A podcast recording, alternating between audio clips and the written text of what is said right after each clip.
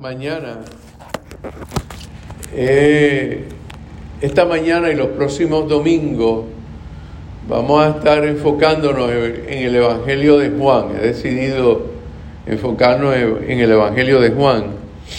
Y esos capítulos, el capítulo 1, los versículos del 1 al 5, es lo que se conoce como un prólogo. Y vean ustedes, lo voy a leer en la otra versión, eh, interconfesional, para que ustedes vean una variante de lo que ya han escuchado. Dice, en el principio ya existía la palabra, y la palabra estaba junto a Dios y era Dios. Ya en el principio estaba junto a Dios. Y todo fue hecho por medio de ella, y nada se hizo sin contar con ella. Cuando fue hecho, era ya vida en ella, y esa vida era luz para la humanidad, luz que resplandece en las tinieblas y, y que las tinieblas no han podido sofocar. Cuando escuchamos ese texto, probablemente a ustedes se le, y a cualquiera, se le hace un poquito como extraño y diferente, ¿verdad?, respecto a lo que dicen los otros evangelios. ¿Lo han notado? El Evangelio de Juan eh, es un evangelio distinto. Los tres primeros decimos que son los evangelios sinópticos, el evangelio de Juan es distinto. Porque, un poquito de introducción, porque Juan realmente se le reconoce como apóstol, pero real, no va a decir pero, adicional, adicional a eso, el Evangelio de Juan es el Evangelio de un filósofo, de un teólogo. Y por eso, vean que de salida Usted se preguntará, ¿y qué es todo eso que dice Juan ahí? En el principio era el verbo, el verbo era con Dios y el verbo era Dios. ¿Qué, es todo eso que dice Juan ahí? Y que estaba desde el principio y que estaba escondido. Eh, y es porque Juan es, es eso, es un filósofo, es un teólogo filósofo. Y vemos que es un evangelio que demanda análisis, demanda profundizar. Claro, eso tenía que ver con, lo, a quienes es la audiencia y las circunstancias a las cuales él quería comunicar eh, el Evangelio. Y quizás una nota, una nota personal, biográfica, es que cuando yo me preparaba para mi eh, ordenación, en aquel entonces había que escribir como una pequeña, una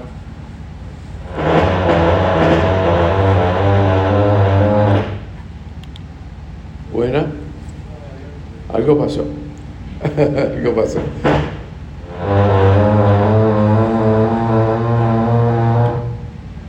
Una, dos. ¿Habrá algo prendido? Disculpen los hermanos que no, disculpen los que nos ven los que nos ven eh, y nos escuchan. Si no, nos vamos con el otro micrófono, tranquilo.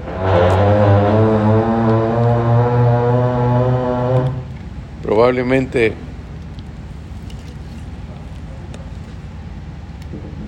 quizá hay alguna interferencia que desconocemos, tenemos que identificarla. Pero nada, seguimos por aquí.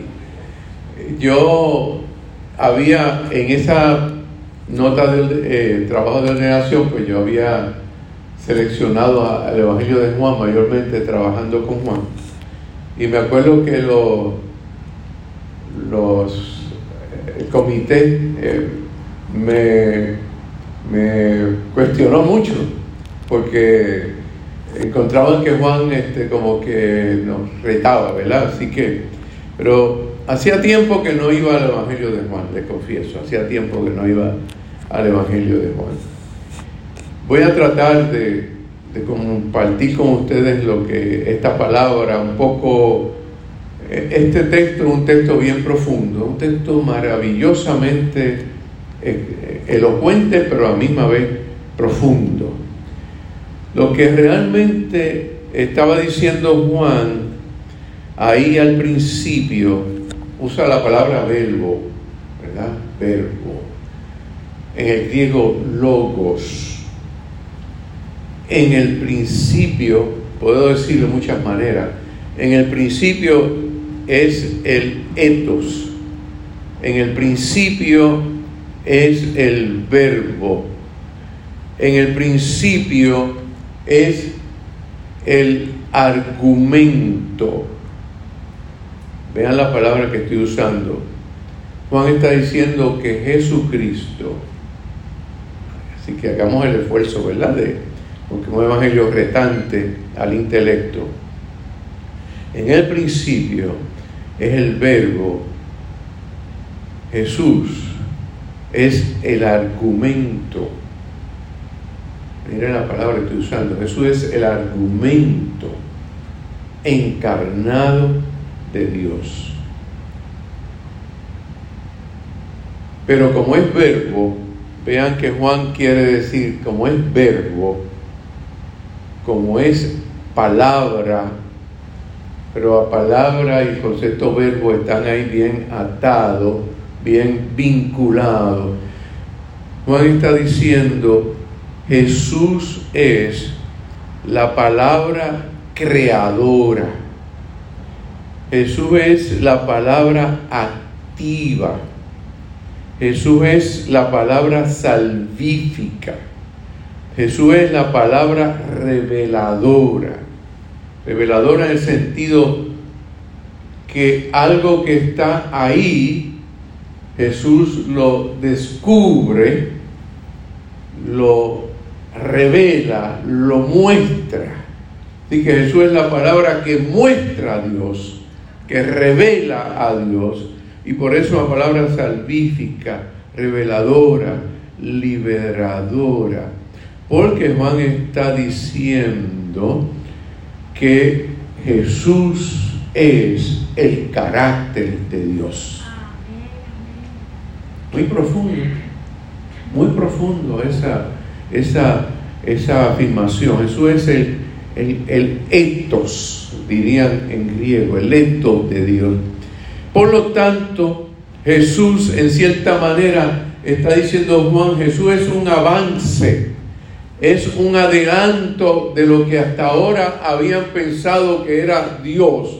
Jesús es un adelanto, es un paso adelante. Está diciendo Juan que Jesús está cambiando al Dios que se conocía hasta ese tiempo, que era un Dios legalista, era un Dios punitivo desde cierta manera, aunque sí hay momentos de consolación y misericordia en el Antiguo Testamento, pero el carácter, la, la forma de ser que se había propiciado y presentado de Dios era un Dios amarrado a la ley, amarrado a los fariseos, a los sacerdotes, y Juan está diciendo que Jesús cambia, transforma esa manera de conocer a Dios y el Dios de la ley lo convierte, dice Juan, Jesús convierte al Dios de la ley, al Dios de la misericordia, de un amor insobornable e inquebrantable. Y ya no es un Dios que viene por la ley, es un Dios que viene por la misericordia y la piedad y la,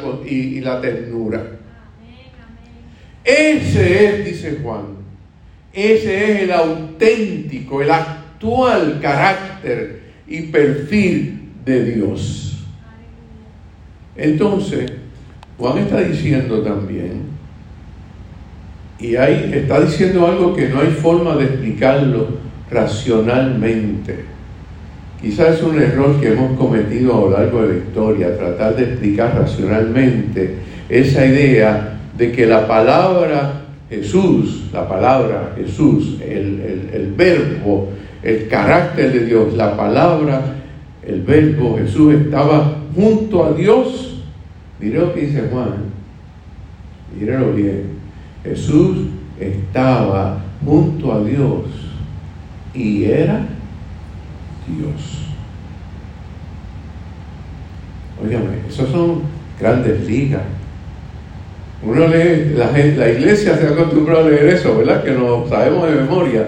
Pero cuando uno se detiene, se detiene a pensar qué es lo que está diciendo Juan. Está diciendo de que Jesús trasciende todo pensamiento y que está desde la eternidad y por la eternidad está Jesús presente en el mundo. Aleluya. Aleluya. que aleluya. Ese verbo encarnado está desde siempre.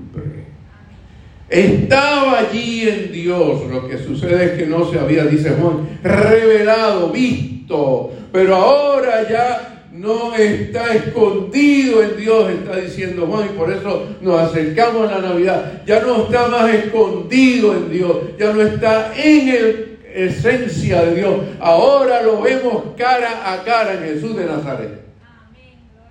Ahora es algo diferente. El que está ahí, presente. Jesús de Nazaret. Por eso estamos caminando hacia la Navidad. Para conmemorar, recordar que ese Dios se hizo carne. Se hizo historia. Se hizo ente dentro del tiempo y del y vino a curar las heridas espirituales y emocionales de la gente. Vino a liberar las mujeres de la estigma que tenía. Vino a hablar con la samaritana, vino a perdonar la que fue encontrada supuestamente en el acto del adulterio. Vino a dar vista a los ciegos. Vino a dar paz consuelo a los que estaban enlutados, vino a levantar los que estaban oprimidos, vino a dar vida y vida en abundancia. Ya no está escondido allá en, en la eternidad, ahora está aquí presente, real. Por eso ahora es verbo, es realidad activa, es acción en este mundo. Amén. Gloria a Dios. Aleluya. Pero dice más. ¿Verdad? Que este verso 3, este es un texto que obliga a que ir que verso por verso. Este no es un texto que uno puede generalizarlo. Dice ahí, todo fue hecho por medio de ella y nada se hizo sin contar con ella, con la palabra, con el verbo, con Jesús. Todo, todas las cosas la razón de ser de todas las cosas. Y aquí estamos en, teología y en filosofía profunda. En la razón de ser de todas las cosas está en, Jesús de Nazaret. Está allí. En cierta medida, Jesús, el que nace en Belén de Judea, es el que hace que todo se vea que emergió, salió. En Él encontramos el sentido de lo que es Dios. Yo sé que todos ustedes alguna vez dicen, han usado la palabra Dios. La usamos casi constantemente. Algunas veces decimos, ay Dios mío. ¿Han dicho alguna vez? Ay Dios mío. Y y hay muchas razones para decir, ay Dios mío. Y voy a decir algo que entiendo que Juan nos está diciendo. Porque nosotros pensamos que la razón de todo es porque nosotros tenemos poder y grandeza y cosas, ¿verdad? Y inteligencia y conocimiento. Y Juan está diciendo, deténgase. Todas las cosas donde uno únicamente tiene sentido en Cristo Jesús. Es Jesús el que da sentido a todas las cosas. Pero está diciendo este Evangelio, está diciendo algo que me parece a mí que es sumamente importante. Yo sé que usualmente uno le pregunta a la gente y la gente dice, Todo el mundo cree en Jesús de Nazaret, ¿verdad que sí? Más o menos. Todo el mundo. ¿eh? Yo creo en Dios, yo creo en Jesús.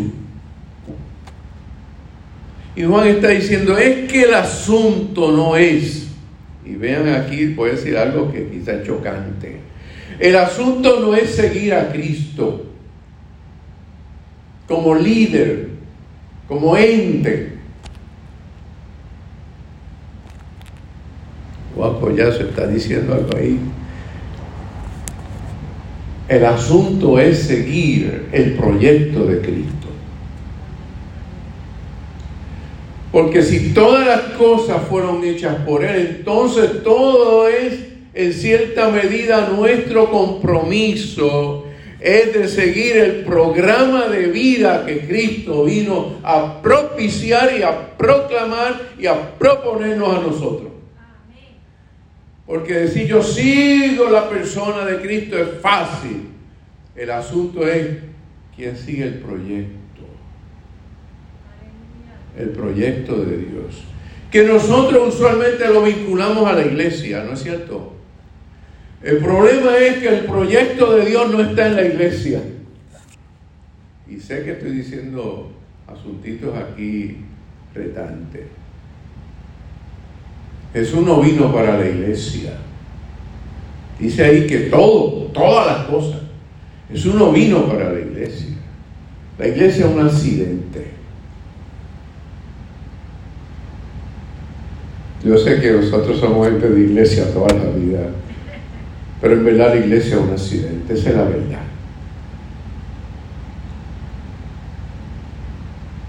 Lo que es permanente es que Jesús es el verbo, es la acción y está proponiéndonos un programa de vida, un modo de ser en el mundo, una manera de comunicarnos y de vivir en el mundo. Es una forma de seguirlo. Lo que quiere Jesús y lo que dice Juan no es asunto de seguir una doctrina, es seguir aquel que es verbo, aquel que es actividad, aquel que es vida y vida cotidiana, aquel que es proyecto, aquel que vino a inaugurar lo que hemos llamado el que es el que nace en Belén de Judea, el príncipe del shalom, de la paz. ¿No es cierto? Eso que dice los evangelios. Ahí es que está el meollo, dice este teólogo, en ese asunto de que Jesús vino. Es más, yo diría que Jesús le desalentó a los apóstoles para que no fueran fanáticos.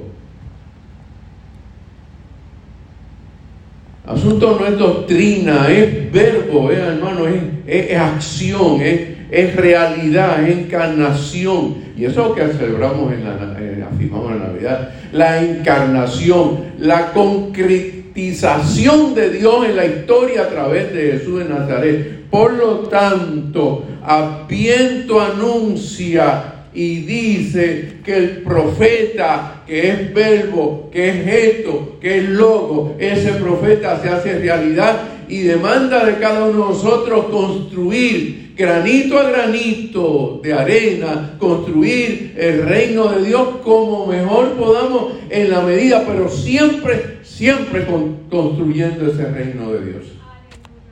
Y lo construimos de tantas maneras.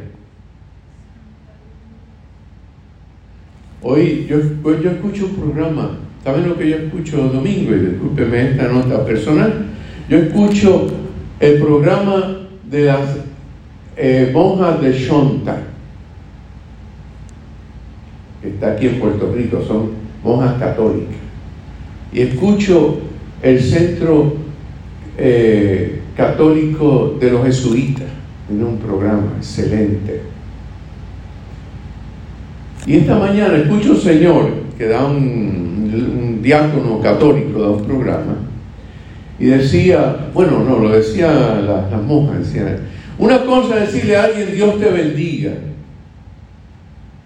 Y otra cosa es sonreírle y mostrarle un rostro de empatía y de amor. Jesucristo es verbo, dice Arjona, no sustantivo.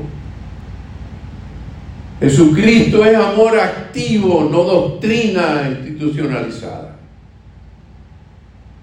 ¿Han escuchado esa canción de Carlos Mona? No la han escuchado. Jesucristo es verbo, no sustantivo. Ah, pues ustedes no están en nada. Yo espero que los que estén viendo por ahí estén en algo. Tienen que escuchar esa canción hoy. Camacho, ¿tú la has escuchado? Pues Jesucristo es verbo, no sustantivo, de Ricardo Arjona. Es una canción un poco fuerte, crítica. Es crítica. Pero dice, yo se la doy a mis estudiantes. Ah, no, tienen que escuchar la canción y la escuchan conmigo.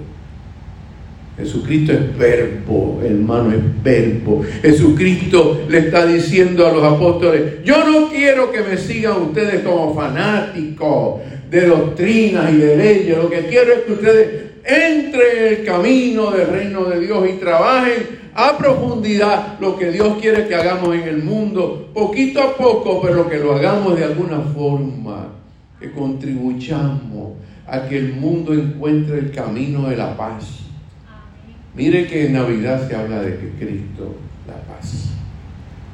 ¿No es cierto? Mire que llevamos siglos hablando de paz, de que nació el príncipe de paz, de que nació el rey de la paz, de que nació el, Señor del amor. ¿No es cierto? Y todavía parece que no hemos aprendido ni a amarnos ni a hacer la paz.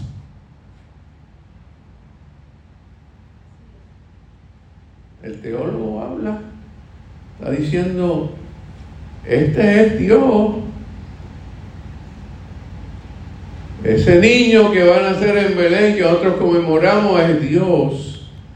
Ese es el carácter de Dios, ese es el perfil de Dios.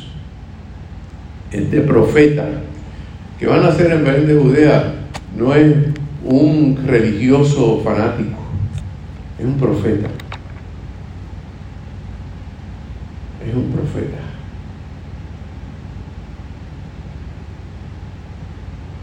Uno que viene a proponer cosas nuevas. He aquí yo hago todas las cosas nuevas. Ese es el Dios que nace, ese, es lo que celebramos en Navidad. Y por eso estamos en expectativa. Pero termina este texto diciendo, muy, muy bonito, ¿verdad? Esta parte cuando dice, y era ya vida en ella, y esa vida era la luz para la humanidad. Vela, luz, vamos a tener encendido de Navidad el día 10, ¿verdad? Dios mediante. Esa luz es vida para la humanidad. La luz resplandece en las tinieblas resplandece las tinieblas. Y que las tinieblas no han podido sofocar. Juan, ustedes lo van a ver a, lo largo del Evangelio, va a estar siempre hablando de vida y luz. Vida y luz. A través de todo el Evangelio. Y vean que nosotros eh, lo que hacemos, lo que vamos a hacer día a día es simbólicamente encendido. Cuando se enciende la luz, ¿qué vemos? Si está oscuro, vemos claridad. Vemos claridad. Ese Jesús es el que va a ser luz para la humanidad.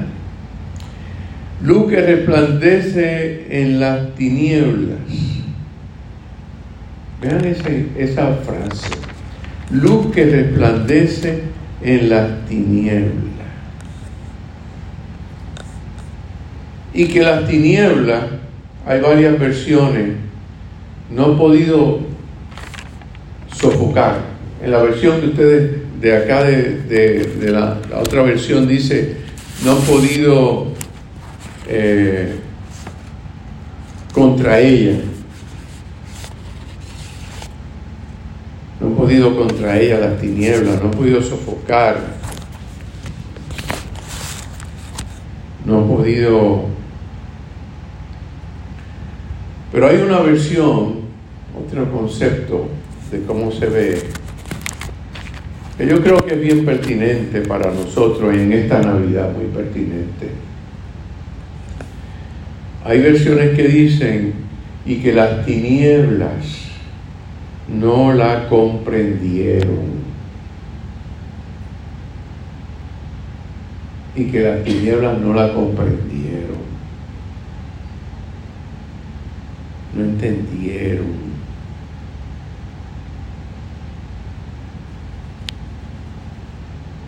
Piensa un momentito en el tiempo en que hemos vivido, que usted se acuerde. Esa luz, esa luz que vino, que vino, miren allí en, en nacimiento, nacimiento, esa luz que vino para iluminar a todos los seres humanos. Y las tinieblas no la comprendieron. Hay una frase que dice, a los suyos vino y los suyos no comprendieron. Pero eso se puede aplicar al día de hoy también. La luz que alumbra a todo el mundo, pero no la comprendieron. Y quizá una pregunta que nos tenemos que hacer hoy en día, y la, ¿habrá el pueblo de Dios comprendido bien la luz a Cristo Jesús? o todavía no la hemos comprendido.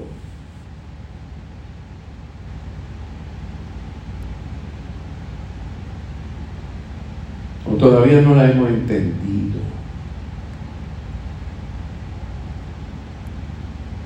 Porque el que nace en Belén de Judea, que estamos anunciando que van a ser, es un Dios de paz y de amor, de misericordia.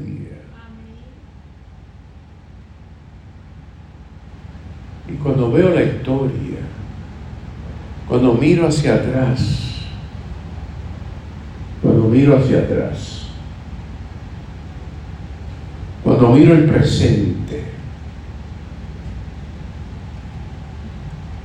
yo me pregunto,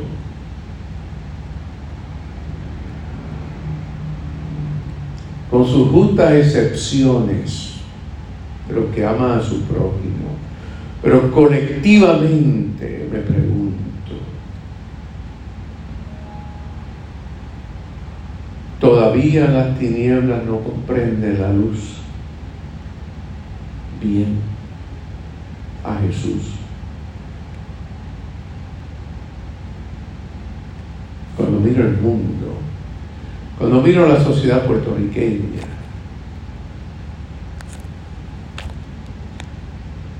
cuando miro la historia,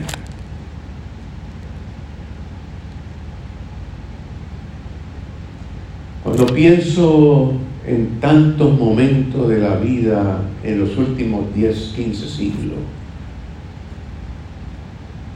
pienso en lo que dice Juan. No la comprendieron.